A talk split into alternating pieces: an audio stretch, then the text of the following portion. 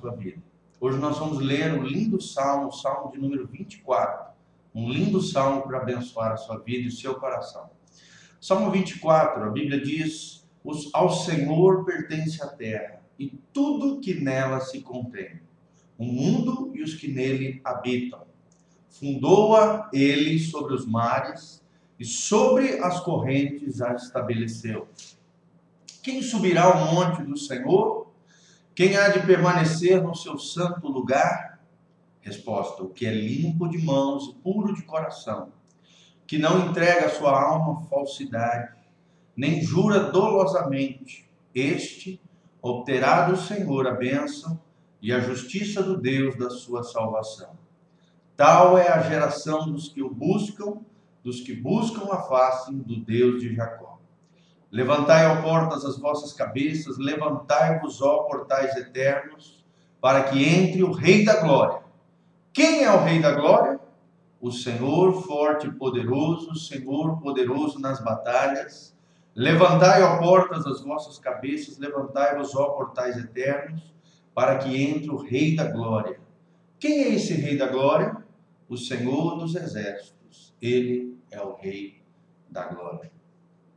É um lindo salmo para abençoar nossa vida e nosso coração, não é verdade? O salmista aqui começa dizendo que ao Senhor pertence a terra tudo que nela se contém, o mundo e os que nele habitam. E essa afirmação bíblica, ela quebra vários paradigmas que existem dentro da nossa mente, no nosso coração. Por exemplo, o materialismo nos ensina que tudo que nós conquistarmos é nosso, que eu sou aquilo que eu compro, aquilo que eu tenho, é, o meu valor vem por aquilo que eu tenho ou possuo. A Bíblia diz que tudo que existe, tudo que foi criado, pertence ao Senhor. E quebra essa filosofia errada de vida materialista, por exemplo.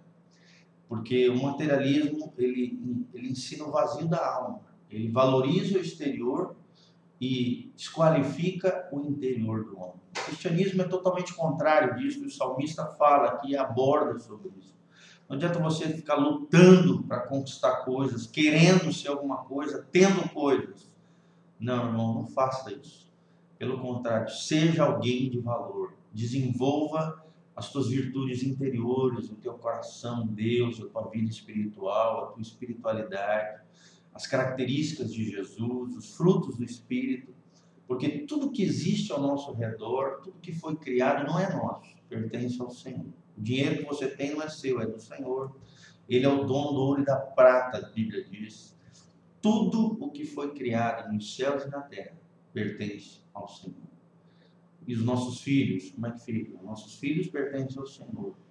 Eles foram dados a nós, foram confiados a nós por graça e misericórdia para que nós cuidemos deles como mordomos fiéis de tudo aquilo que Deus nos confiou. Tudo que nós temos nessa terra não é nosso, é de Deus que Deus nos confiou, ou seja, colocou sobre os nossos cuidados para que nós sejamos mordomos diante dele. E é muito interessante. Depois o salmista no versículo 3 ele pergunta: quem subirá ao monte do Senhor? Ou seja, quem estará diante do santo lugar, na presença do Senhor? Esse monte do Senhor representa é, quem viverá na presença do Senhor, quem entrará no céu no futuro, no porvir. E a Bíblia responde dizendo que é limpo de mãos e puro de coração duas características aqui: pureza de coração e limpeza de mãos. Ou seja, pureza naquilo que sai do meu coração, na expressão do meu trabalho, nas minhas mãos, naquilo que eu faço. Tem que haver pureza, pureza de motivação. Né? Eu tenho que fazer com a motivação correta. Eu tenho que é, é fazer não porque eu quero ser maior do que o outro, não, porque eu preciso fazer, porque cabe a mim fazê-lo, porque é minha responsabilidade, dali vem o meu sustento. Né? Fazer de maneira justa, honesta, sincera, íntegra, isso é pureza de coração, pureza de motivação. A Bíblia diz que um dia nós seremos julgados por tudo aquilo que nós fizemos, por todas as coisas que nós nos aplicarmos com a mão e com o coração, nós seremos julgados diante do Senhor e que o Senhor vem encontrar em nós pureza de motivação, pureza de coração, ao olhar para as pessoas, ao fazermos algo nessa vida, que haja pureza de coração, que não haja sentimentos errados, sentimentos corrompidos, inveja, ciúme, ódio, rancor, mágoa, com, sentimento de competição, de querer ser maior que o outro, de, de cobiça, de avareza, essas coisas, elas corrompem o coração do homem. A Bíblia também continua dizendo que nós não podemos nos entregar à falsidade, a nossa alma à falsidade. Não seja falso, não, vive enganado. Tem muita gente que vive enganado, infelizmente, porque tem a, a base da sua vida não na verdade de Deus, não nos princípios éticos, morais, espirituais do reino de Deus, mas sim nas filosofias, nas vãs filosofias e nos enganos dessa vida.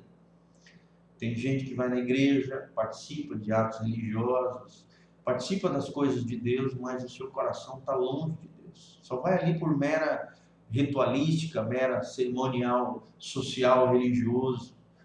Vai ali apenas com um desencargo de consciência. Não se arrepende, não muda, não se deixa transformar. Essa é uma alma que está em falsidade, infelizmente. Esse não entrará no monte do Senhor. Aquele que jura dolosamente, ou seja, libera palavras sem cumpri-las, jura mentindo de maneira leviana, não faça isso. Mas aquele que anda em justiça diante de Deus, a Bíblia diz que a justiça do Deus da sua salvação estará sobre ele. O Senhor será a sua bênção, ele obterá do Senhor a bênção.